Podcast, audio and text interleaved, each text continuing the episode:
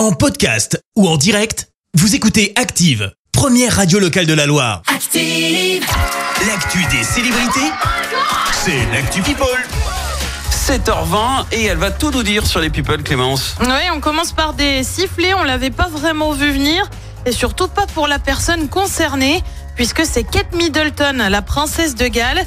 Elle était hier du côté de Leeds, dans le nord de l'Angleterre, au programme Tour de marché et bain de foule. Ouais. Seulement, voilà, des personnes ont sifflé la princesse. Oh. Un acte qu'elle a tout simplement décidé d'ignorer. Mieux, elle a même continué sa visite tout sourire.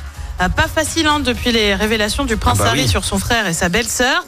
Je sens que ça va être la grosse ambiance en mai pour le couronnement de Charles III. On continue avec une jolie nouvelle et un carnet rose. Pour qui? Bah Pour Adam Levine, le chanteur des Maroon 5 et papa pour la troisième fois.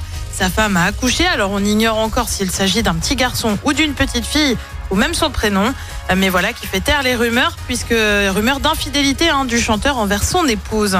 Elle livre un long entretien à Vogue. Angèle s'est confiée sur sa bisexualité, euh, une attirance pour les femmes qu'elle a longtemps réprimée.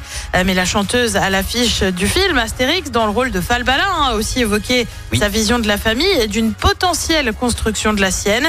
Je ferai le point dans 5 ans, a-t-elle déclaré, avant d'ajouter euh, Quand je vois mes amis plus âgés qui sont parents, ça m'angoisse assez.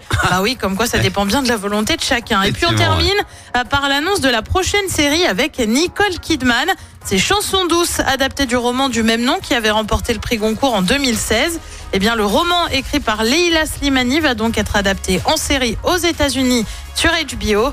Le livre avait déjà été adapté au cinéma en France avec Leila Bekti et Karine Viard. Eh bien, merci Clémence pour toutes ces infos, people. Je te retrouve dans un instant pour le journal. Et on parlera de la mobilisation d'hier contre la réforme des retraites.